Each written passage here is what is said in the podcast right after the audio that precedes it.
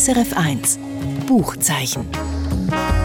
Präsentiert von Exlibris, Ihr Onlineshop für Bücher und E-Books. exlibris.ch Terror, Tod und Trauer. Auch über solche ernste Themen kann man lebendig erzählen. Vielleicht ist gerade das auch die große Kunst. Wir stellen Ihnen heute drei Bücher vor, die darum außergewöhnlich sind. Das eine hat der US-Amerikaner Percival Everett geschrieben.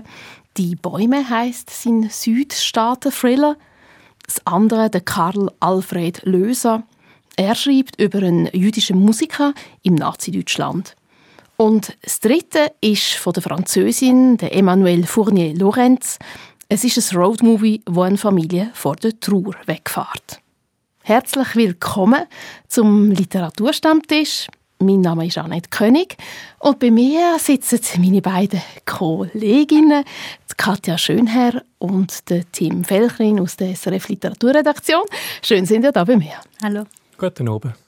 Katja, du hast uns die Bäume von Percival Everett mitgebracht. Mhm von einem Autor, der bei uns noch nicht so bekannt ist.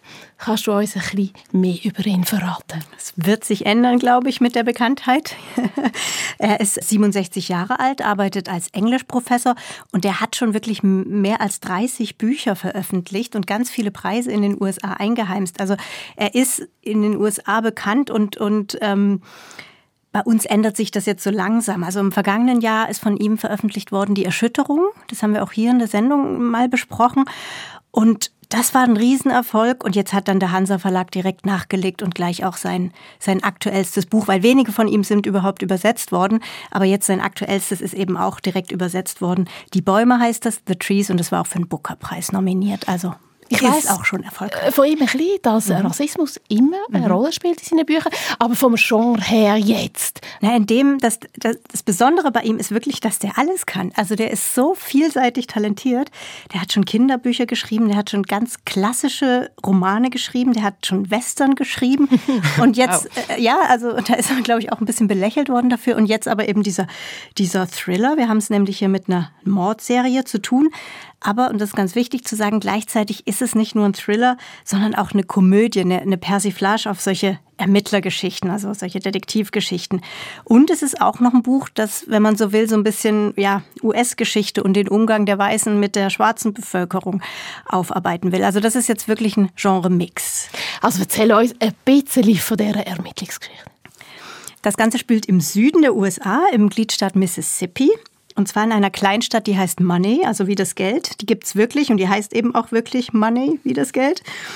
Und diese Stadt wird auf einmal von einer Mordserie heimgesucht. Und das Setting, das ist immer dasselbe. Da liegt dann ein weißer Mensch, äh, meistens sind es Männer, äh, ein weißer Mensch wurde ermordet und dann auch verstümmelt, also die Hoden abgetrennt, um es äh, konkret zu machen. Und neben diesem, diesem weißen Mordopfer liegt dann noch ein toter Schwarzer, der aber irgendwie schon länger tot zu sein scheint. Also das fällt dann schon mal auf, dass die eine Leiche schon länger tot zu sein scheint als die andere. Und da wird natürlich ermittelt, äh, was es mit diesen Morden auf sich hat. Und dann stellt sich heraus, dass die ersten Opfer dieser Mordserie alle mit einer älteren Dame verwandt sind, die, die Carolyn Bryant heißt. Ähm, und dann fällt auf, weil dieser Name ist bekannt, dass dieser Fall etwas mit einem historischen Gerichtsprozess zu tun hat. Und da ging es um einen Emmett Till. Ich, ich spüre ein bisschen raus. Wir es haben, wird komplex. Äh, wir haben die Gegenwart, mhm. gestellte Mordszene, ja. oder? Symbolischer Charakter. Genau. Wir haben etwas, das in die Vergangenheit weist, auf einen Fall vom Emmett Till. Was ist das für ein Fall? Genau. Das ist ganz wichtig zu, zu verstehen. Das ist ein Fall aus den 1950er Jahren. Also gehen wir jetzt weg vom Buch, das steht so nicht ausformuliert im Buch. Ähm, sondern das, das, doch, man erfährt es dann schon im Buch, aber es ist eben ein Fall aus den 1950er Jahren und da ist nämlich ein 14-jähriger ähm, schwarzer Junge ermordet worden. Da geht es darum, der war in den Ferien in Money, Mississippi und eine junge weiße Frau, Carolyn Bryant war das, hat diesen Emmett Till damals beschuldigt, sie anzüglich angeredet und angefasst zu haben. Und daraufhin hat ähm, der Ehemann von Carolyn Bryant und dessen Halbbruder und man weiß es nicht so genau, aber wahrscheinlich noch ein Pulk von, von mehreren anderen Leuten, diesen 14-jährigen Jungen, diesen Emmett Till, umgebracht. Und das war wirklich ein Fall von Lynchjustiz, der in die US-Geschichte eingegangen ist. Es gab dann nämlich noch einen, Gerichtsprozess und die Mörder sind allesamt freigesprochen worden. Ja? Und dieser Fall rund um Emmett Till, der gehört wirklich mit zu den Auslösern. Mir war es nicht bekannt, aber der gehört mit zu den Auslösern dieser US-Bürgerrechtsbewegung.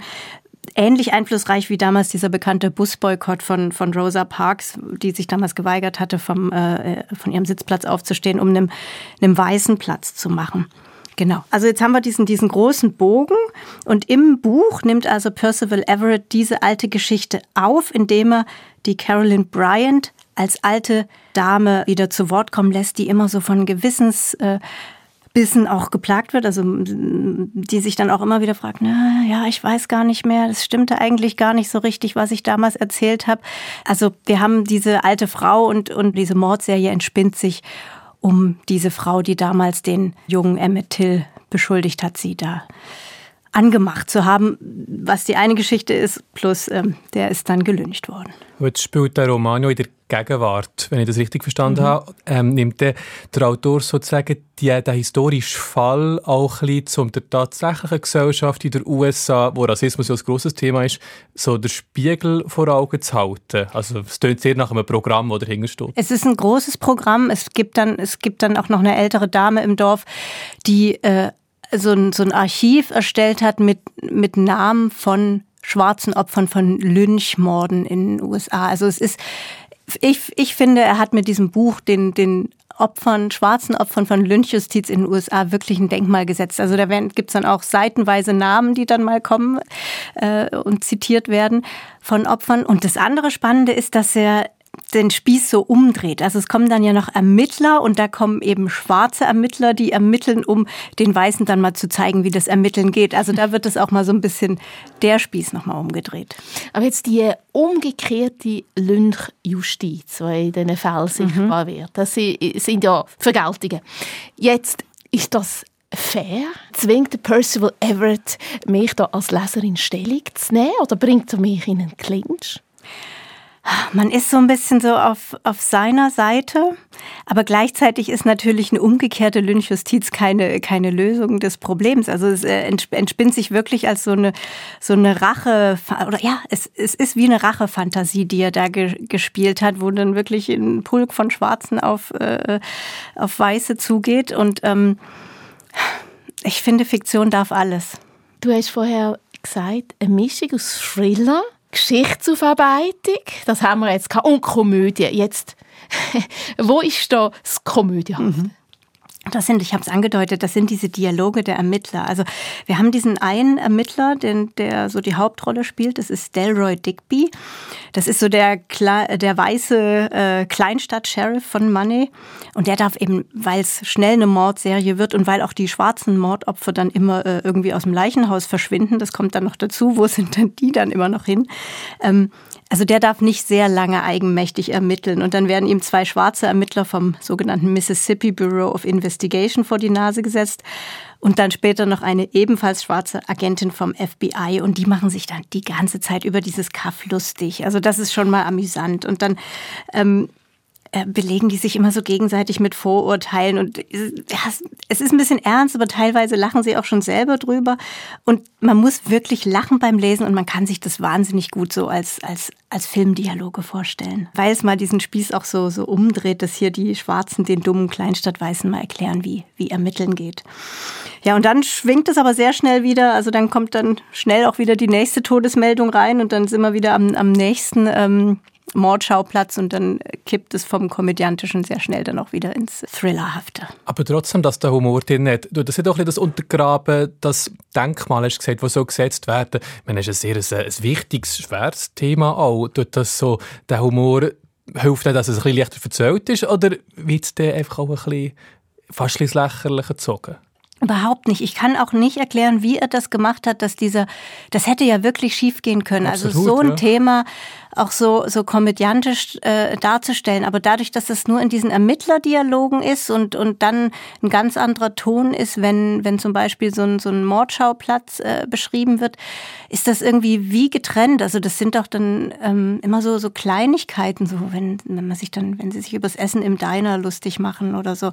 Ähm, also das, dieses Komödiantische nimmt nie überhand. Also es ist ein Balanceakt, den er da gewagt hat und der ist ihm aber wirklich absolut gelungen. Und durch die Sprache, wenn sie ins Humorvolle kippt, gibt es eben auch einen Sog. Das, ja, und dann wird auch das Tragische wieder umso mehr hervorgehoben, wenn es dann wieder in diesen Erzählstrang geht, wo man sich zurückerinnert an die ganzen äh, Opfer von Lynchjustiz, die es in den USA gegeben hat. Wenn ich dich jetzt frage, nach dem abschließenden Fazit, was gefällt dir extrem gut und was ist weniger gelungen? Also es ist wirklich eine gelungene, ganz stimmige Mischung von Genres. Es ist ein spannendes Buch, also man hat das ganz schnell gelesen. Und es ist nicht einfach ein brutaler Thriller, sondern man, sondern man lernt wirklich noch was über die USA dabei und über die US-Geschichte. Also das sind meine, meine Pros einziges Con oder was mich ein bisschen gestört hat, ist, es sind sehr kurze Kapitel und die wechseln dann auch immer in der Perspektive und die ist dann immer aus der Perspektive von jemandem anders erzählt, mal von dem Ermittler, mal dann von dem anderen Ermittler, mal eben von dieser Carolyn Bryant. Man braucht dann immer wieder so ein bisschen, äh, um reinzufinden und zu wissen, wer erzählt jetzt in diesem Kapitel eigentlich und um so ein bisschen auch in diesem Ermittlerpersonal durchzublicken. Also es ist recht viel Personal, aber das jetzt wirklich nur angemerkt, wenn man unbedingt was bemängeln will. Das ist nicht unbedingt eine Einschlaflektüre. Man muss wach man muss wach sein. und ist nachher auch wach, wenn man liest. Das ist man. Und man kann vielleicht auch nicht schlafen, wenn man vorhat, danach zu schlafen. Percival Everett, Die Bäume, 360 Seiten und erschienen ist das Buch im Hansa Verlag. Es ist über 20 Jahre her, wo der deutsche Autor Karl Alfred Löser gestorben ist. Und erst jetzt ist sein Buch Requiem erschienen. Das tönt nach einer interessanten Geschichte. Tim Felchlin, wer ist der Karl Alfred Löser und was hat es mit dem Buch auf sich?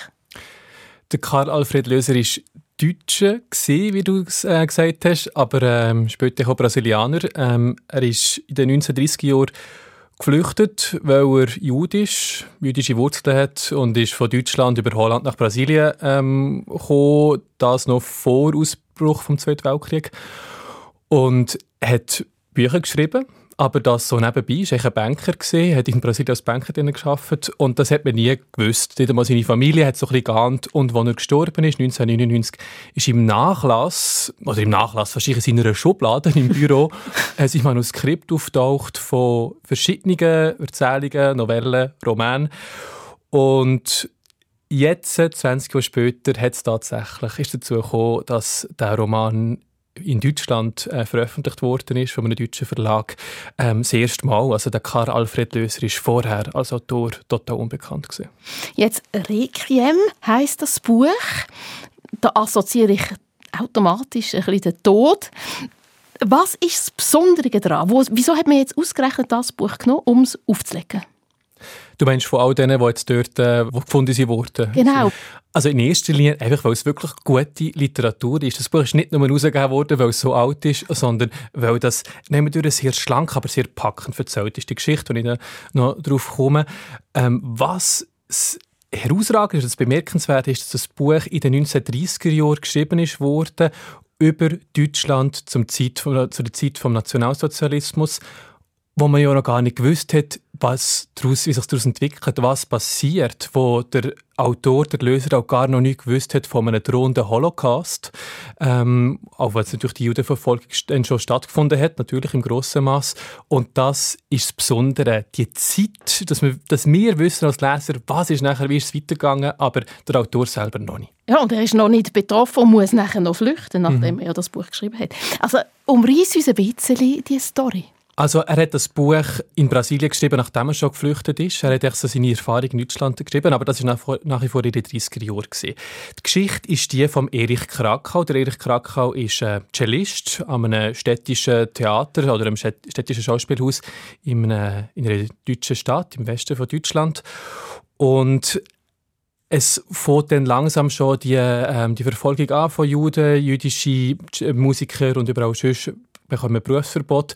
Aber das betrifft ihn gar noch nicht so groß, weil er so hervorragend ist. Und er wird dann aber doch Opfer von einer Intrige. So ein Emporkömmling, eigentlich ein Dilettant am Cello, ein Bäckersohn, der hat es abgesehen auf die Stelle vom Erich Krakau und der ist auch Mitglied in der SA und spinnt dann eben mit Hilfe vor allem von so einem sehr schmierigen, äh, opportunistischen Boulevardjournalist die Intrige gegen den, gegen den Krakau, wo bis zu einem Grad auch gelingt und ähm, ja, schlussendlich dann nachher, ähm, der Krakau ähm, eingesperrt wird. Also eigentlich eine Figur, die beobachtet, was passiert, die meint, ja, mehr, äh, ich bin in Sicherheit, das wird mir niemals widerfahren und dann doch Opfer wird.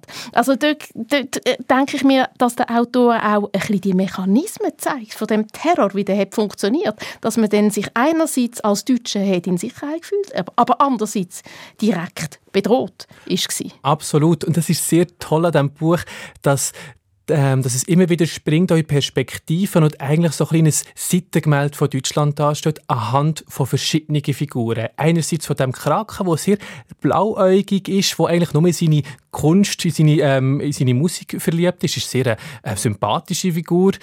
Ähm, und dann gibt es aber auch andere jüdische Figuren, der befreundete Arzt, der flüchtet, der er auch warnt, wo, wo sieht was, was, was da passiert.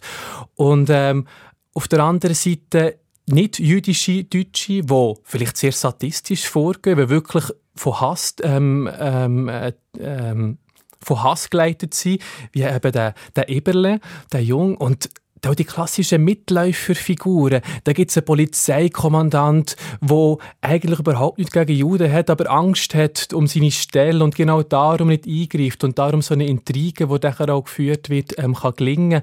Und auf der anderen Seite aber auch Leute, die Rückgrat zeigen und ähm, helfen und sich dafür einsetzen, dass der Krak aus der Haft, wo er drinnen ist, rauskommt. Und das ist sehr einzelne Typen in, dem, in, in, in dieser Zeit von Deutschland, wo eigentlich in diesem Buch so fast systematisch abgehandelt werden, aber sehr, sehr spannend, überhaupt nicht ähm, trocken. Jetzt sagst du ja, es ist bewundernswert, wie prognostisch er geschrieben hat, bevor eigentlich äh, das, die, das Schlimme passiert ist. Wir jetzt so, wir wissen das ja eigentlich schon, was passiert ist. Was ist denn dann aber noch neu für dich jetzt beim Lesen? Was erfährst du jetzt noch Neues? Was mich besonders beeindruckt hat, ist eigentlich die Art und Weise, wie die jüdische Bevölkerung mit dem umgegangen ist.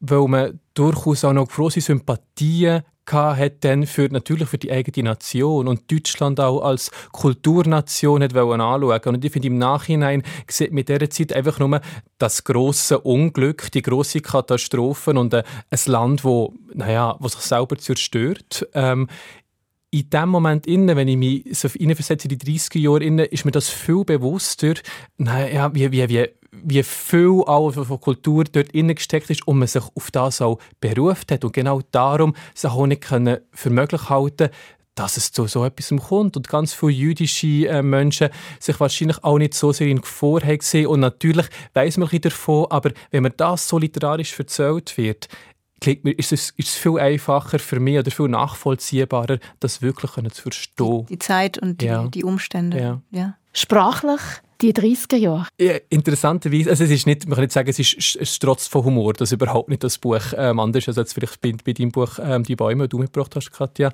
Ähm, trotzdem hat es mir aber gedacht, so, ähm, Tucholsky oder Kästner mhm. kann ich nachher hören. Das, ja. das habe ich sehr spannend gefunden, aber wirklich gehört, das ist so der, äh, die, der, der Duktus, die Spruch in den 30er Jahren, eigentlich sehr schlank, das Ganze. Sehr auch, ähm, vor allem der Dialog, den ich, den ich gefunden habe. Wahrscheinlich hat der Löser dort auch Vorbilder gehabt, wo er sich daran orientiert. Und manchmal aber gleitet das so fast ein bisschen Träumerische, besonders dann, wenn der Krakau von der Musik redet. Es gibt eine, eine Szene, wo mehrere jüdische Häftlinge zusammen in, in einem Gefängnis sind und über Gott diskutieren und die Existenz von Gott und er entzieht sich dieser Diskussion aber es hätte, oder denkt er für sich gleich, naja, wenn ich würde gefragt werden, Gott wäre wahrscheinlich ein Streichquartett von Mozart und dort so ein bisschen schwelgt und dort innen geht es dann so ein, bisschen, so ein bisschen weg von dem sehr realitätsnähen. Aber die 30er Jahre, um auf die Frage zurückzukommen, ja, die spürt man eigentlich tatsächlich, aber es ist ein, hoch, es ist ein moderner Spruch und ein Spruch, der auch nach wie vor wunderbar zum Lesen ist. Jetzt vorhin habe ich Katja gefragt nach Plus und Minus. das Gute hast du mir schon erzählt. Gibt es irgendeinen Kritikpunkt? Auch, auch so wie du vorhin gesagt hast, Katja, man muss es vielleicht, oder wenn man etwas suchen will, ähm, dann ist es vielleicht, dass am Ende das, das ein bisschen sehr schnell geht. Vorher dröselt er das, die ganze Geschichte ähm, sehr gut auf, das verdichtet sich, also fast ein thrillermäßig. Und schlussendlich geht es dann plötzlich sehr rasant. Ich habe gedacht, also 40 Seiten mehr hätte dem Buch jetzt auch nicht geschadet. Vielleicht hat er keine Lust mehr gehabt. genau. Ich hätte auch noch Angst machen Er hätte ja eigentlich er hätte müssen, noch müssen arbeiten Das war ja nur sein Hobby gewesen, oder der Freizeit. Nein, Spaß beiseite. Aber das ist auch wieder das ist eine Kritik auf höherem Niveau.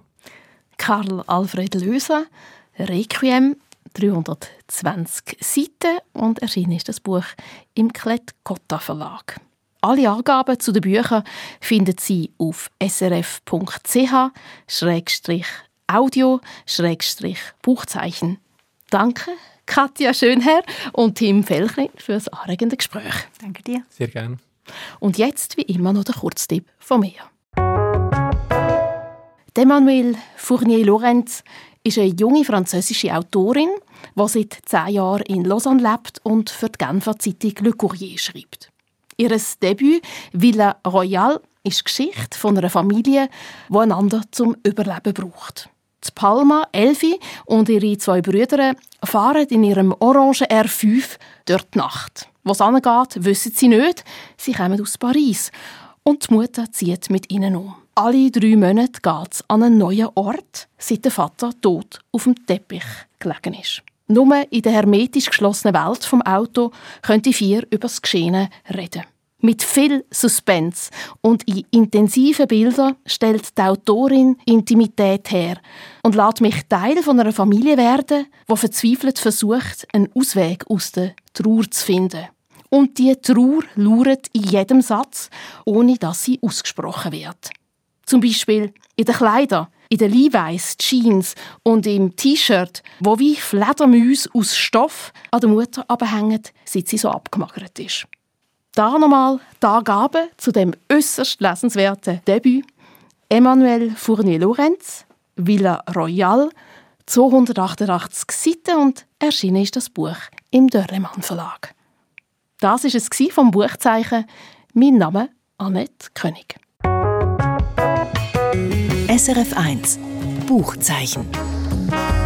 Präsentiert von Exlibris, Ihr Onlineshop für Bücher und E-Books. exlibris.ch